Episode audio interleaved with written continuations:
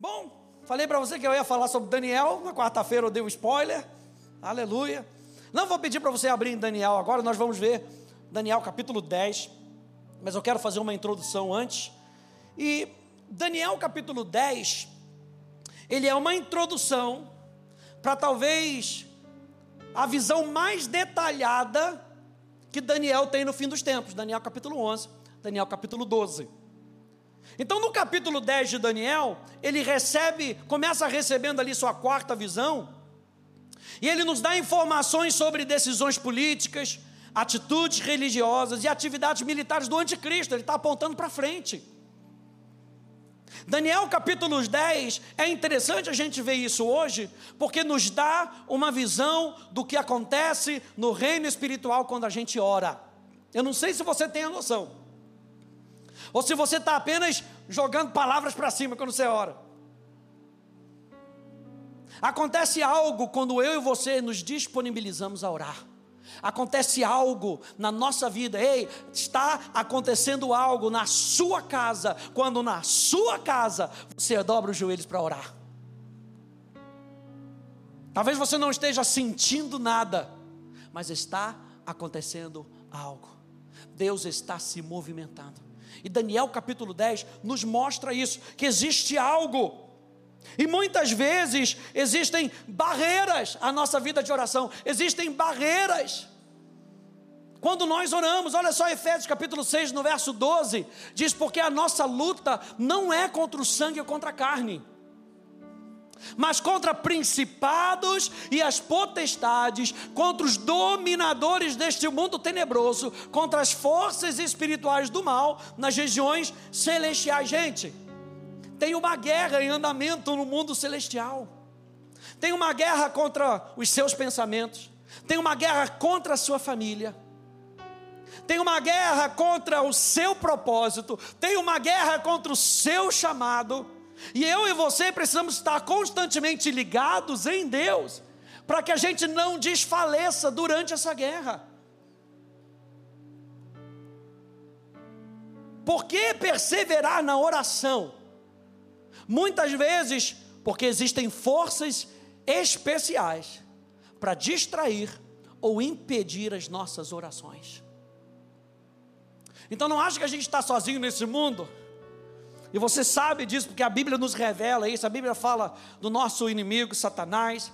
A Bíblia fala dos demônios. A Bíblia nos mostra a nossa posição em Cristo. Mas a Bíblia também fala de anjos, que são mensageiros, que trabalham em favor do reino de Deus para nos auxiliar. Então o apóstolo Paulo está falando de Efésios contra potestades, contra principados mas a gente também vê que existem forças espirituais que nos ajudam a continuar. Então nós oramos para que a gente não desista, porque tudo que o inferno quer é com que você não se ligue em Deus. Porque se a gente não se ligar em Deus, a gente não recebe o suprimento que eu e você precisamos, o suprimento diário, o suprimento necessário. Então há uma necessidade contínua de uma oração diligente. Abre aí comigo em Lucas capítulo 18. E eu prometo que a gente vai chegar em Daniel. Lucas capítulo 18. Que bom que você veio nessa manhã.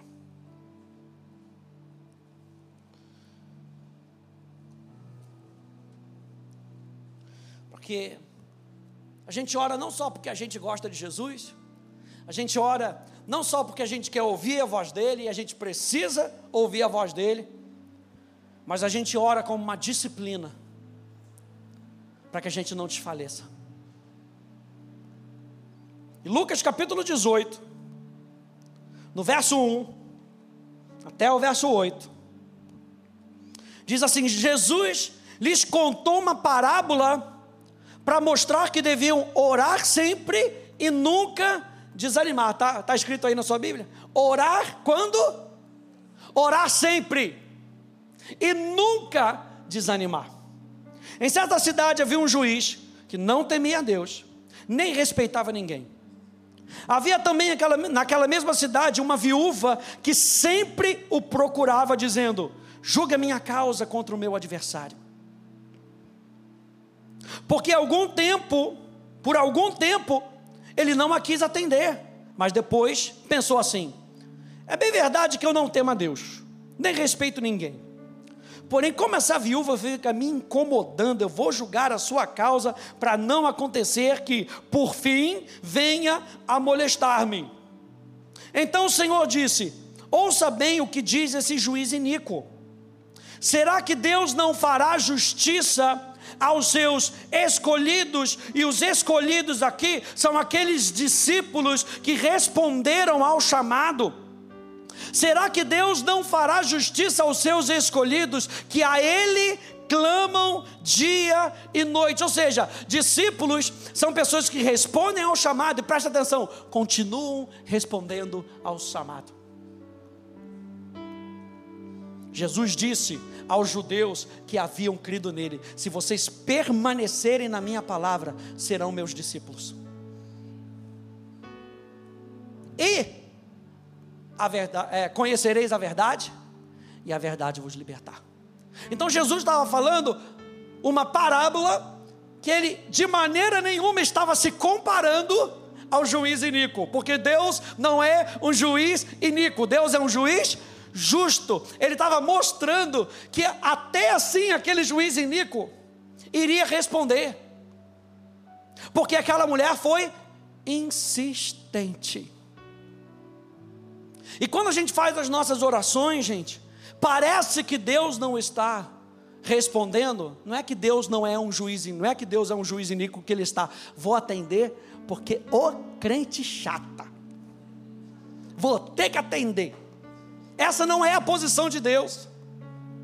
A posição de Deus é que muitas vezes a resposta não vem da maneira como a gente quer, no momento que a gente quer, porque Deus está trabalhando. Ele diz: Ele não vai responder aos seus aos escolhidos, aqueles que já responderam a Ele, que a Ele clamam dia e noite, embora pareça demorado em defendê-los. Digo a vocês que depressa, meu Deus, depressa lhes fará justiça. Contudo, quando o filho do homem vier, será que ele encontrará fé sobre a terra? E a palavra fé aqui tem a ver com fidelidade. Será que Deus vai encontrar um povo que continua andando com Ele?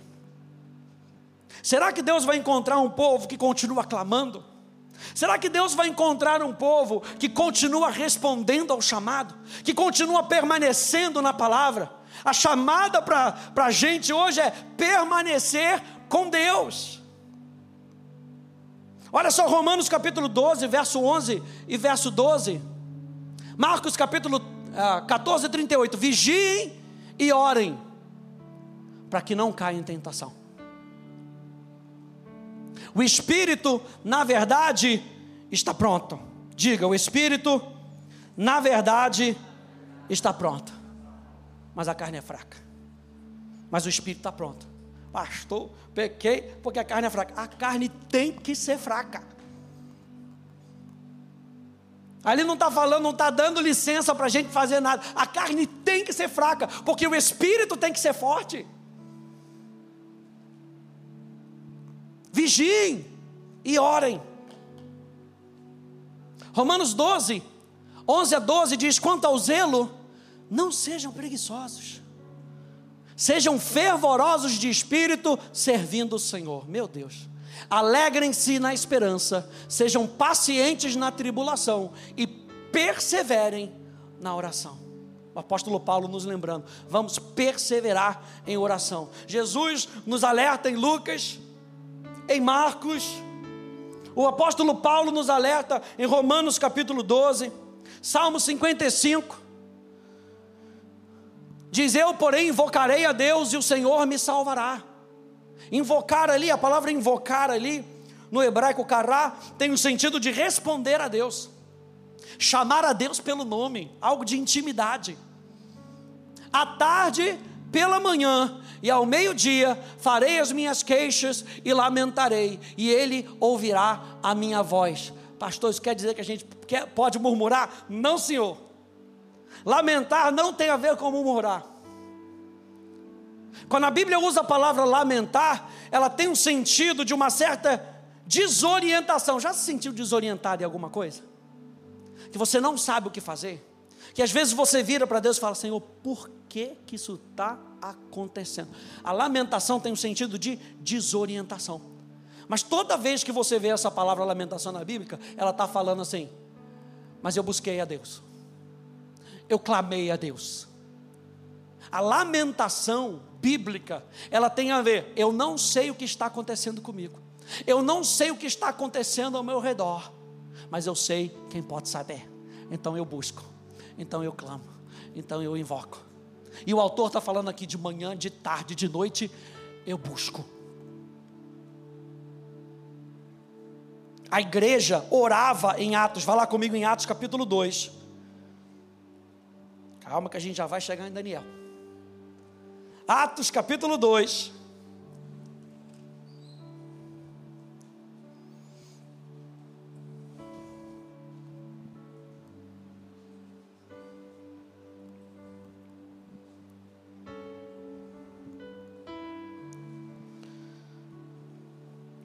Verso 14 e verso 15. Na pregação de Pedro, depois do Pentecostes, então Pedro se levantou junto com os onze, e erguendo a voz, dirigiu-se à multidão nesses termos: Homens da Judéia, e todos vocês que moram em Jerusalém, tomem conhecimento disso e prestem atenção no que eu vou dizer. Esses homens não estão bêbados, como vocês estão pensando, porque são apenas nove horas da manhã. Pastor, o que, que isso tem a ver? Nove horas da manhã era hora de oração. O que, que o pessoal estava fazendo? Quando eles foram batizados, eles estavam buscando a Deus em oração. Onde é que Deus encontrou aquele povo? Na busca deles. Preste atenção nisso. Onde é que Deus encontrou aquele povo? Onde é que a promessa se concretizou? A promessa se concretizou enquanto eles buscavam. Minha palavra para você: não pare de buscar até você receber. E ele estava falando, gente, eles não estão bêbados, não. A gente estava orando a Deus lá em cima daquela casa. Atos capítulo 3, verso 1. Vira aí. Pedro e João estavam se dirigindo ao templo para a oração das três horas da tarde. Nove horas da tarde, nove horas da manhã, hora de oração. Três horas da tarde, hora de oração. Atos capítulo 10, no verso 9. Atos 10, Verso 9.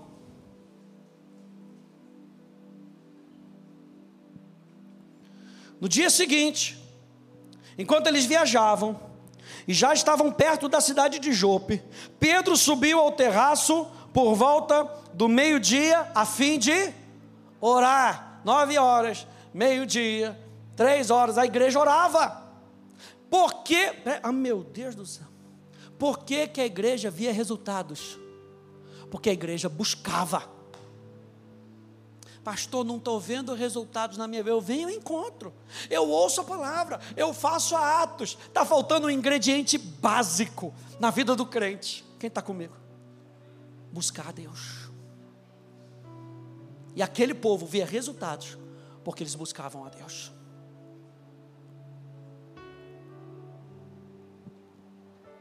Agora sim, Daniel capítulo 10.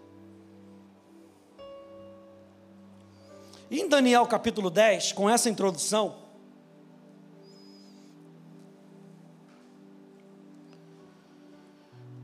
Daniel, quando ele começa a escrever o capítulo 10, ou quando fica registrado aqui o capítulo 10, você tem que entender que cronologicamente o livro de Daniel vai para frente, vai para trás, é meio fora de ordem. Quando ele está recebendo essa revelação do capítulo 10, ele tinha acabado de ser liberado de Daniel capítulo 6. O que, que acontece em Daniel capítulo 6? Cova dos leões. Meu Deus. Sua vida tinha sido ameaçada na cova dos leões pouco antes de receber essa visão do fim. Sabe quantos anos Daniel tinha? 80, 80, 80. A gente olha para aquele menino que chegou na Babilônia e a gente acha que quando ele foi lançado na cova dos leões, 80 anos. Imagina que, que jogou o velhinho lá na cova dos leões. Mas o inferno não quer saber da, da gente. O inferno não quer saber de idade. O inferno não quer saber quanto tempo você tem de igreja. O inferno veio para roubar, matar e destruir.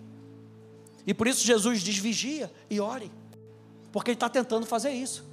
Eu fico imaginando o que a Bíblia não fala, mas eu fico imaginando o que que Daniel fez na cova dos leões. O que, que você acha que Daniel fez na cova dos leões? Gente, Daniel orou. Daniel clamou. Daniel, Daniel descansou. Você não acha que Daniel teve medo, não? A Bíblia não fala, mas aqui é o meu pensamento, não é doutrina. Mas, gente, você ser colocado lá, leão faminto, já dá, já dá ruim da gente passar na frente da jaula do leão. Imagina abrir a cova e botar você lá dentro. Você acha que Daniel não ficou, não, não me bota não, por favor. Mas Daniel tinha uma vida de oração. Você não acha que Daniel orou no meio da cova dos leões? Meu Deus. Daniel, então, capítulo 10, vai nos lembrar então dessa quarta visão. Olha só o que aconteceu. No terceiro ano do Ciro, o rei da Pérsia, uma palavra foi revelada a Daniel, cujo nome é Beltesazar, o nome babilônico. Você vê que Daniel significa Deus é o meu juiz, o que, que a Babilônia fez? Mudou o nome de, de Daniel. Beltesazar significa Bel é o meu juiz. E o que que, meu Deus, o que que o mundo tenta fazer com a nossa vida? Mudar a nossa identidade. Os três amigos de Daniel chegaram lá também, e Babilônia mudou o nome deles. Porque é a nova identidade que eu tenho para você. Então a gente precisa ter a nossa identidade bem certa. A palavra era verdadeira e envolvia grande conflito. Ele entendeu a palavra e teve entendimento da visão. Naqueles dias, eu, Daniel, Daniel, fiquei de luto por três semanas. Não comi nada que fosse saboroso, não provei carne nem vinho, e não me ungi com óleo algum, até que passaram as três semanas. O que, que Daniel fez? Daniel fez jejum. Daniel separou um tempo para buscar a Deus. Jejum bíblico, gente, é abster-se de comida por motivos espirituais. Senão a gente nem chama de jejum de Daniel, pode chamar de dieta de Daniel. A dieta você. E o jejum tem os seus benefícios no nosso corpo. Mas a prioridade do jejum é buscar a Deus. Presta atenção nisso. A prioridade do jejum é buscar a Deus. Pastor, estou fazendo jejum. Acordo de manhã, dou um bom dia para Jesus, passo o meu dia todo desconectado, sem comer. Quando vou dormir, falo, Senhor, obrigado por isso. Isso não é jejum, gente. Eu e você temos que trabalhar, a gente tem que fazer nossas coisas, mas é por isso que a Bíblia fala para a gente se manter conectado em Deus. Quando você tirar aquele tempo de, de comida, sabe? Porque a comida fala de algo que é vital na nossa vida. Por que, a gente sempre associa, e é algo mais poderoso associar o jejum a deixar de comer? Porque comida é vital, gente. Sem comer a gente morre. E quando a gente deixa de comer, a nossa carne começa a gritar. E a carne quer comer qualquer coisa. Ah, mas tinha aquela picanha. Não, não importa, pode ser creme cracker. Eu quero qualquer coisa. E é muitas vezes assim que o diabo vai jogando na nossa vida. Se a gente não busca Deus, se a gente não disciplina a nossa própria carne, daqui a pouco a gente está comendo creme cracker. Enquanto Deus tem algo melhor para nós, a gente está abrindo, abrindo mão por coisas menores da terra. Então o que, que Daniel faz? ele faz um jejum. Ele começa a buscar a Deus. Jejum envolve reduzir significativamente os tipos e a quantidade de comida que normalmente comemos e aumentar muito o nosso tempo com o Senhor. Então eu diminuo comida, aumento o tempo. Eu diminuo comida, aumento o tempo.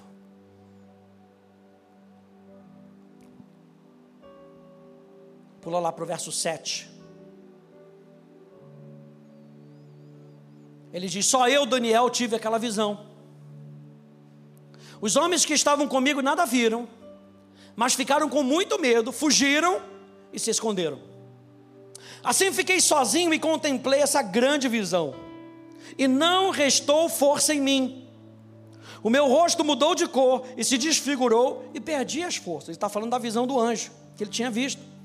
Contudo, ouvi a voz das suas palavras e ouvindo essa voz, caí sem sentidos com o rosto em terra. Desmaiou. Eis que a mão de alguém tocou em mim e me ajudou a ficar de joelhos, apoiado nas palmas das mãos. Ele me disse: Daniel, homem muito amado. Esteja atento às palavras que vou lhe dizer. Fique em pé, porque fui enviado para falar com você. O Senhor então revela o seu amor a Daniel de uma maneira nova, de uma maneira fresca. Daniel estava buscando a Deus, e por buscar a Deus, ele tem uma visão, e nessa visão foi a oportunidade que Deus tinha para falar com ele de maneira mais profunda e de dizer para ele mais uma vez: Eu te amo ama. Às vezes a gente passa pelas jornadas da vida sem ouvir a voz de Deus, que é importantíssima para a gente enfrentar os desertos da vida. Você lembra de Jesus? Antes de Jesus ir para o deserto, ele passou pelo batismo. E no batismo ele estava obedecendo. João Batista falou: Não, você que me batiza. Ele falou: Não, tem que cumprir, cumprir, a profecia. Eu preciso ser batizado. Eu preciso cumprir a vontade do meu Pai. Ah, então tá bom, vou te batizar. No momento que ele cumpre a vontade de Deus, vem a voz de Deus. E tantas vezes a gente está correndo para cá, está correndo para lá, está correndo para lá, parece uma lambada espiritual. A gente passa para cá, passa para lá, e a gente não tem tempo de ouvir a voz de Deus, dizendo para a gente algo que é imprescindível. Esse é o meu filho amado, em quem eu tenho prazer que, que Daniel estava fazendo? Buscando a Deus. E qual foi a primeira coisa que o anjo disse para ele? Daniel, homem muito amado. Gente, isso resolve, presta atenção. A palavra de Deus resolve a nossa crise existencial. Se as pessoas só ouvissem a voz de Deus e dessem crédito àquilo que Deus diz, isso resolve as nossas crises. Daniel ouve isso. Olha, João capítulo 14, verso 21. Aquele que tem os meus mandamentos e os guarda, esse é o que me ama. E aquele que me ama será amado por meu Pai. E eu também o amarei e me manifestarei a Ele. O que, Jesus está falando aqui? Aquele que ama, busca. Aquele que ama, entrega. Aquele que ama, deseja mais. Aquele que ama, se dá. E é quando você toma esse segundo passo, você sabe que Deus sempre toma o primeiro passo, a gente vai falar sobre isso hoje de noite. Deus sempre toma o primeiro passo, é Deus que nos atrai, é Deus que nos chama para mais perto dele.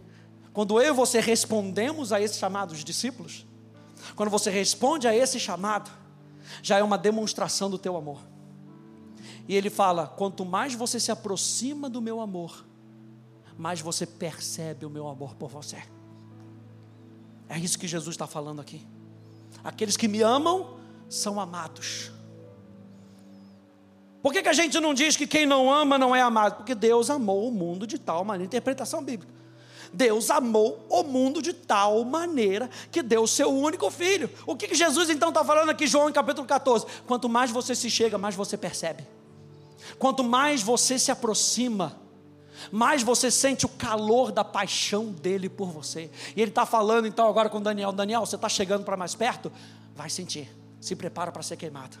Você é muito amado. Você pode virar para duas pessoas e falar: Você é muito amada, é muito amado. Se for esposo, esposa, pode dar um beijinho, aleluia.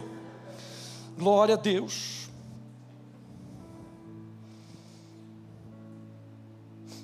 Continue. No verso 11.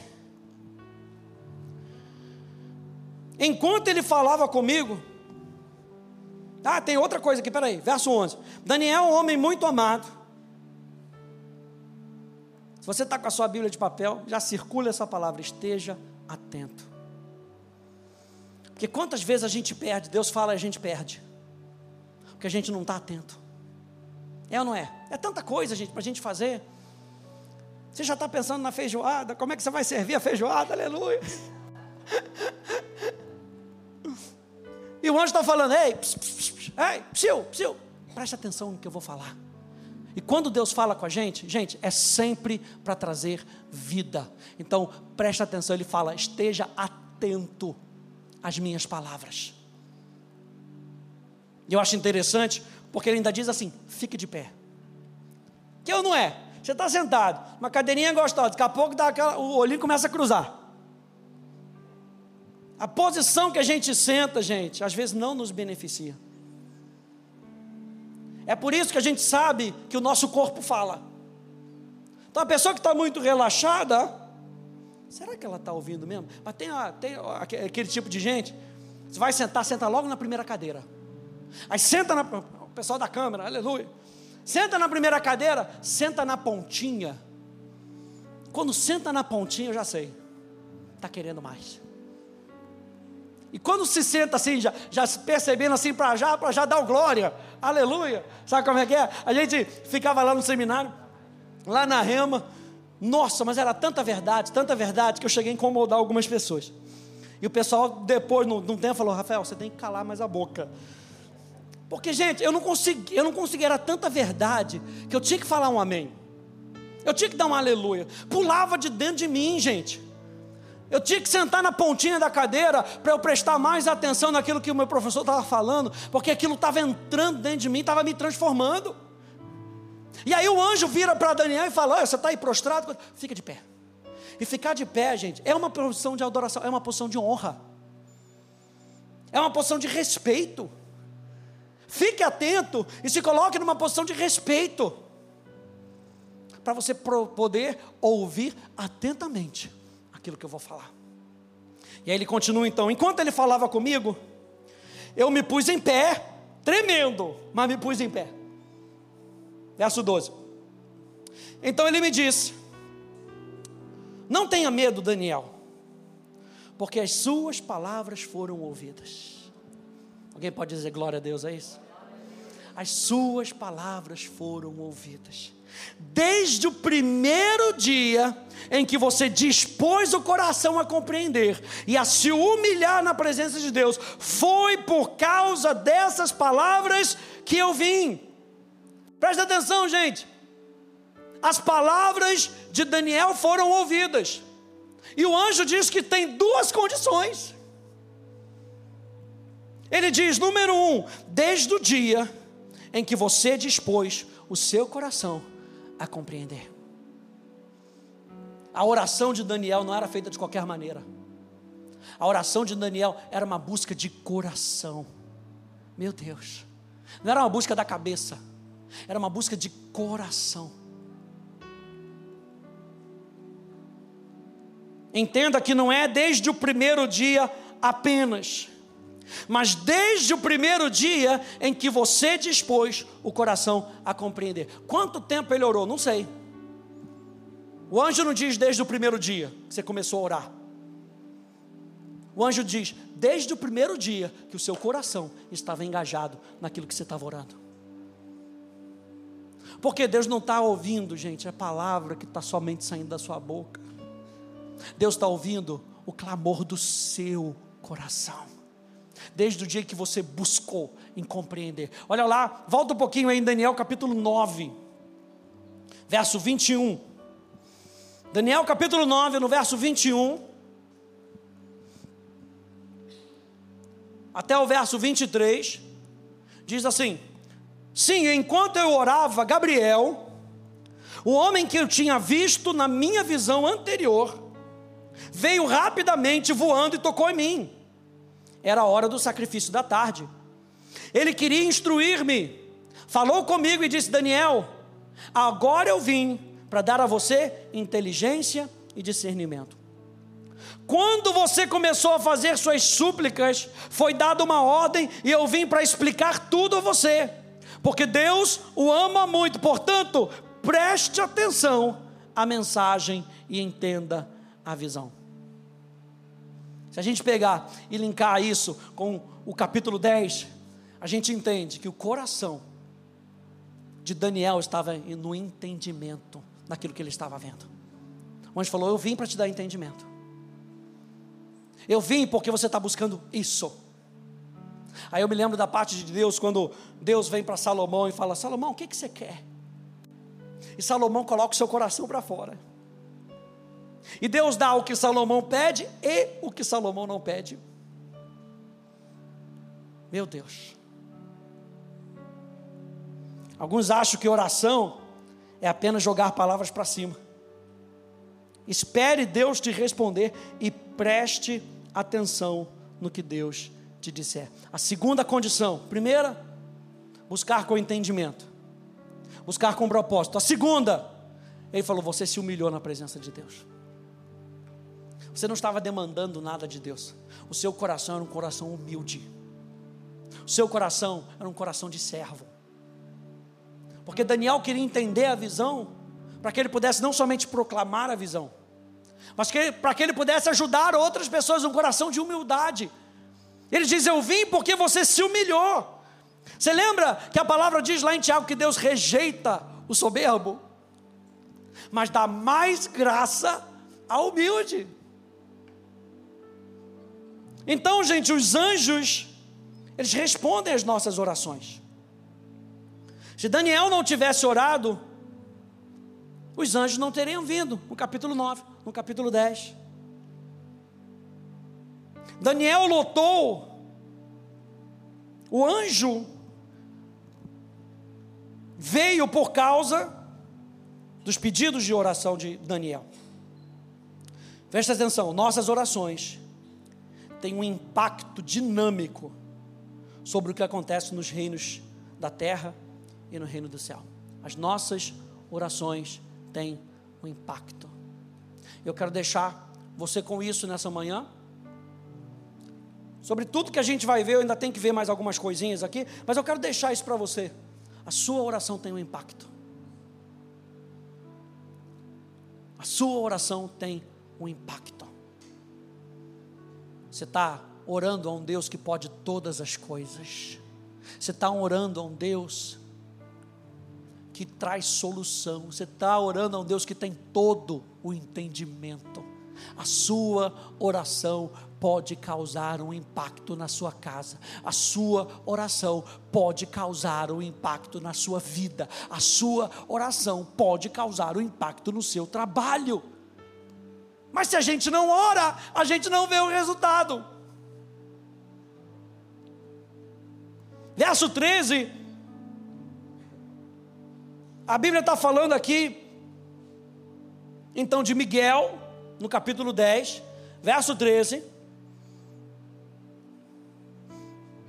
Não é interessante? Gabriel vem trazendo a mensagem. Miguel vem com espadão, aleluia.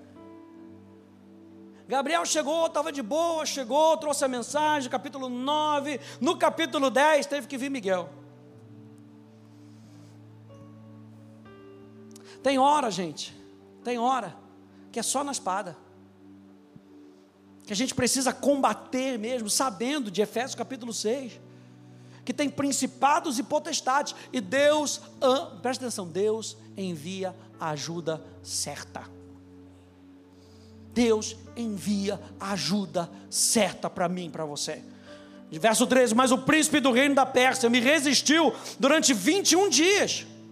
Porém, Miguel, um dos príncipes mais importantes, veio me ajudar e eu fiquei ali com os reis da Pérsia. Agora vim para fazer com que você entenda o que vai acontecer com o seu povo nos últimos dias, porque a visão se refere a dias ainda distantes. Então, quando Deus nos envia a resposta, gente, Sua palavra nos fortalece. Quando Deus envia resposta, a palavra dele nos fortalece. Verso 19. E disse: Não tenha medo, homem muito amado, que a paz esteja com você, anime-se. Olha o anjo falando com ele: Sim, anime-se. Enquanto ele falava comigo, fiquei fortalecido. Meu Deus. Mas lembra que ele começou lá na frente dizendo assim: Fica atento, que eu vou falar com você. Fica atento, bota de pé, fica de pé, olha para mim, Bíblia de papel na mão, aleluia, fica de pé, olha para mim, olha o meu rosto, vou falar com você. E a palavra que o anjo falou com ele deu uma animada nele. Mas está tudo ligado, ele tinha que estar atento. Não adianta nada. Ele está ali, coisa e tal, e o anjo fala para ele: tem uma palavra para você. Ah, tá bom, feijoada. É, tem que voltar domingo de noite, 18h30. E eu posso tirar um cochilinho de tarde. É, fica atento. E a palavra que Deus trouxe para ele fortaleceu o coração dele. Enquanto ele falava comigo, fiquei fortalecido e disse: Fale agora, meu Senhor, pois as suas palavras me fortaleceram.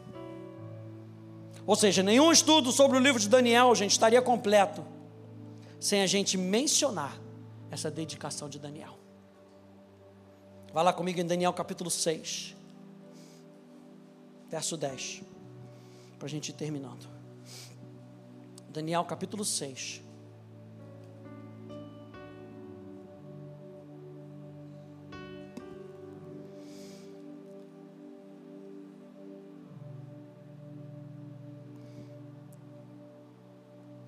Diz assim: quando Daniel soube que o documento tinha sido assinado, voltou para casa. Isso em toda aquela celeuma que o pessoal estava querendo pegar Daniel. Ah, você não pode orar, ficamos sabendo que Daniel orava. Não pode, aqui não pode eu buscar a Deus. Aqui o rei é o soberano, tem que buscar o rei. E você sabe que eles tramaram ali uma armadilha para Daniel. Mas quando Daniel soube que o documento tinha sido assinado, voltou para casa. Voltou para casa, se fechou dentro do seu armário e chorou, e chorou a vida inteira. Eu estava outro dia conversando com um rapaz que estava trabalhando lá, em casa, trabalhando lá no prédio, e ele estava falando: o que me chama a atenção de Daniel é o fato dele não comprometer, é o fato dele saber que existia um assinado, um tratado assinado, e ele falou: Isso não muda o meu posicionamento. Isso não muda o que eu sei que a palavra de Deus diz. E veja aí, ele diz assim: em seu quarto, no andar de cima, as janelas abriam para o lado de Jerusalém. Três vezes por dia, o tratado já estava assinado. Três vezes por dia, ele se punha de joelhos, orava e dava graças diante do seu Deus como era o seu costume. Agora faz cal, o cálculo matemático: 80 anos, vamos passar aí, tirar 15, só de boa. Mas ele aprendeu isso na sua adolescência. Pensa em 65 anos, três vezes por dia. Como era o seu costume? Quantas vezes Daniel orava? Era costume. Sabe o que, que fez Daniel não dobrar os seus joelhos diante do tratado assinado, era um tratado de morte. O seu costume, o seu hábito de buscar a Deus. Quanto mais eu e você buscamos a Deus, menos o nosso joelho se dobra para as situações. E hoje a gente vê um mundo tentando com que a gente dobre os nossos joelhos com tratados assinados, dizendo: Ó, oh, está aqui essa estátua, todo mundo tem que se prostrar. Pastor ele sempre fala: era muito fácil. Os três amigos de Daniel só dá aquela, opa, rapidinho, pronto, ninguém viu. Mas existia um costume no coração deles de buscar a palavra, de buscar a Deus. Quanto mais eu e você buscamos a Deus, a Sua palavra, a Sua presença, a Sua vontade, a gente não se dobra ao que o mundo nos apresenta. Eu estava falando para esse meu amigo, eu estava falando, o problema é que a gente é muito flexível. Era costume de Daniel, ponto, acabou. Daqui eu não saio, daqui nem mentira. Rígido na sua disciplina. É o que eu amo fazer. É o que eu vejo resultado na minha vida.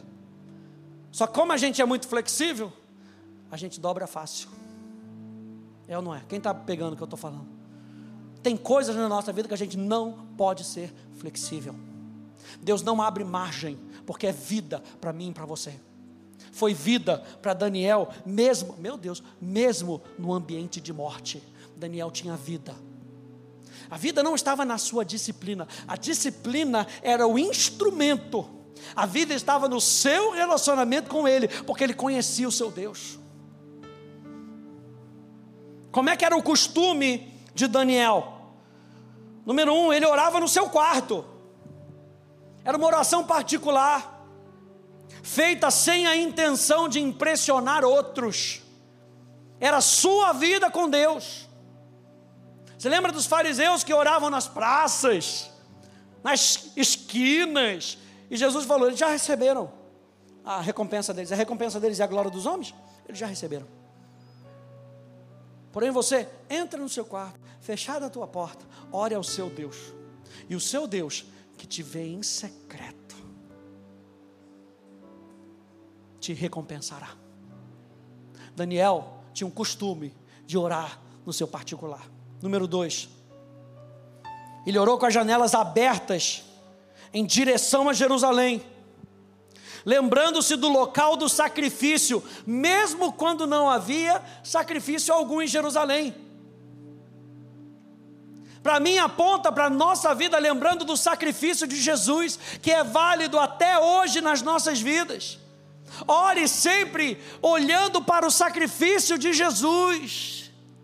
Ore sempre com base na obra consumada de Jesus. Daniel tinha o seu costume. Eu vou olhar para Jerusalém, porque em Jerusalém é o local do sacrifício. Ah, então eu vou constantemente olhar para Jesus, o cordeiro imolado, que tira o pecado do mundo.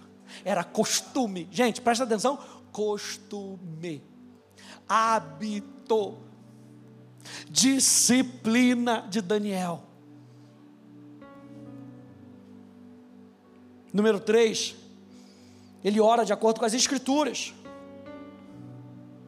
Olha só, 1 Reis, capítulo 8, no verso 30. Salomão falando: Ouve, pois, a súplica do teu servo e do teu povo Israel quando orarem neste lugar. Está falando de Jerusalém. Ouve no céu, lugar da tua habitação, ouve e perdoa. Aqui em 1 Reis, Salomão pede a Deus que desse atenção especial às orações do seu povo, quando eles orassem em direção a Jerusalém e ao templo.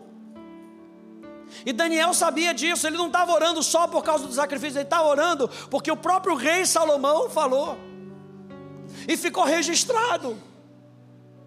Então eu vou orar com base no que está escrito.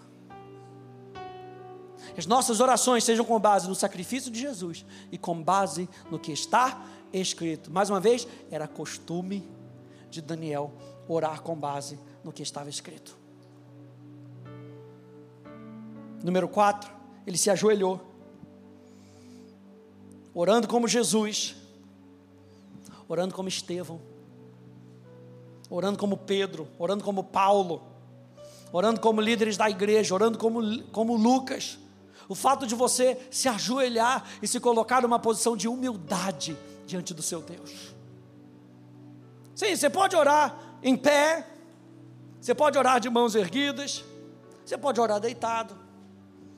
O problema de orar deitado é que seu corpo percebe que o sono, você está pronto para o sono.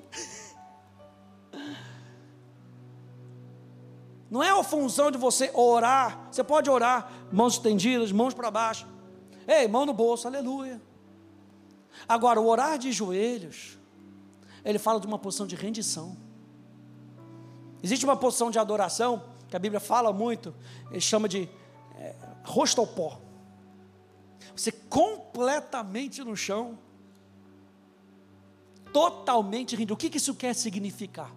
Totalmente rendido a Deus.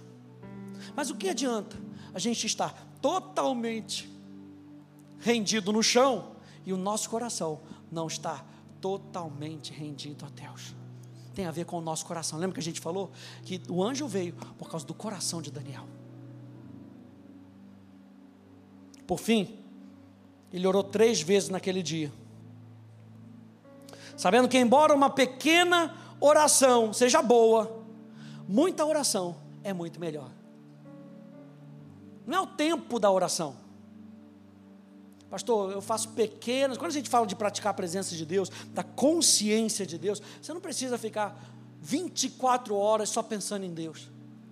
São os pequenos momentos que o Espírito Santo vai trazer na atenção dele para você. Esses pequenos momentos você não rejeita. Então a gente entende que pouca oração também é bom, mas muita oração é muito melhor. Um amém aqui do irmão, aqui, glória a Deus, convencido pelo Espírito Santo, aleluia.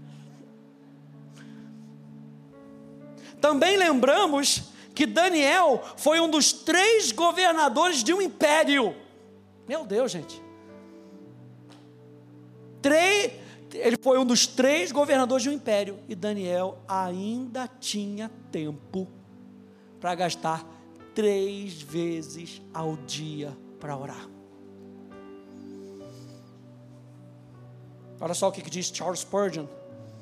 Ele diz que isso não diz quantas vezes ele orou, mas quantas vezes ele estava na postura de oração. Sem dúvida, ele orava 300 vezes ao dia. Se necessário, o seu coração estava sempre em negócio com os céus, mas três vezes ao dia ele orava formalmente. Sabe aquele negócio? Já cumpri minha tabela? Fui com de manhã, fui com de noite, está completo. Três vezes ao dia era formalmente. Eu gosto dessa expressão dos Spurgeon. Mas 300 vezes ao dia era uma possibilidade muito grande na vida de Daniel. Por isso o apóstolo Paulo fala: orai sem cessar. Isso não exclui a disciplina da gente ter um tempo reservado para Deus. Isso não exclui. Mas isso deve acrescentar a nossa vida constante de buscar a Deus em oração. E por fim, Daniel dava graça, gente. Daniel orava dando graças a Deus, porque a grande oração é cheia de ação de graças. Nossa vida de oração tem que ser envolta com ações de graças. E que nesse, nessa manhã você possa pegar essa palavra sobre Daniel, isso possa acender o seu coração, para a gente buscar mais a Deus, para a gente buscar mais a Deus. Muitas vezes, vou falar de novo, muitas vezes a gente não vê o resultado, que a gente sabe que deveria ter, estar colhendo, pelo simples fato que a gente não tem semeado. Pastor, queria ter mais entendimento, mas não vem aos cultos com frequência, não faz atos, não busca, então como é que você vai ter mais entendimento? É isso que eu e você precisamos estar forte no nosso coração, gente. Aquele que busca, acha. Então, se a gente não tem achado, é porque não tem buscado. Porque Deus é claro em dizer para a gente: se você buscar, Deus é claro, se você buscar, você vai achar. Deus não está brincando de pique-esconde com a gente. Se você buscar, você vai encontrar. Amém, gente? Fique de pé, por favor.